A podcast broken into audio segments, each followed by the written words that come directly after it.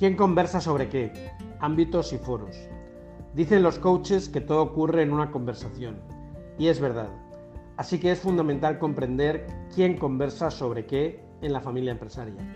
Las familias empresarias conversan sobre tres grandes temas o ámbitos. Familia, empresa e inversiones.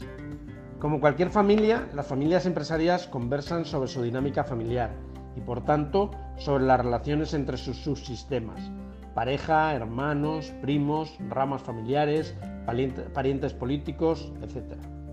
Por otro lado, las familias empresarias conversan sobre cómo van sus empresas, resultados, sobre cómo funcionan, gobierno y organización, y sobre hacia dónde deberían ir, visión.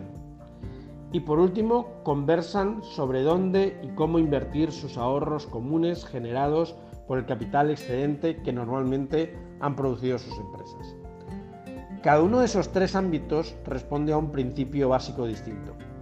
La familia responde al principio de equidad, la empresa al de mérito, las inversiones al de rentabilidad barra riesgo.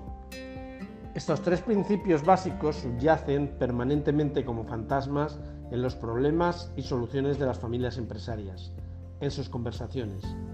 Además, la combinación de los tres círculos define dos tipos de familias empresarias.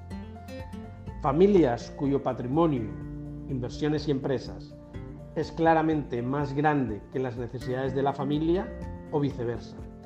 Ello tendrá consecuencias en la cohesión del capital, en la deserción de ramas familiares, en el compromiso con el futuro, etc. O familias cuyas inversiones son claramente más grandes que sus empresas o viceversa. Ello tendrá consecuencias en el foco de gestión, en el enfoque del liderazgo, en las oportunidades de sucesión, etc. Por ejemplo, si una familia se considera a sí misma una familia empresaria, más que una familia inversionista, su compromiso con la empresa delegado del fundador será a largo plazo y tenderá a medir el desempeño de la compañía comparándola con su competencia. A la postre, ante problemas en su gestión, se inclinará naturalmente más a solucionarlos que a desinvertir. Por el contrario, la familia o la rama que se ve a sí misma como familia inversionista, medirá el desempeño de la compañía desde un punto de vista de inversión. Es decir, comparará su rentabilidad y riesgo con otras alternativas de inversión posibles y evaluará lo que dicha empresa aporte a su estrategia de portafolio de inversiones. Si la compañía deja de ser una inversión interesante, será menos reticente a desinvertir.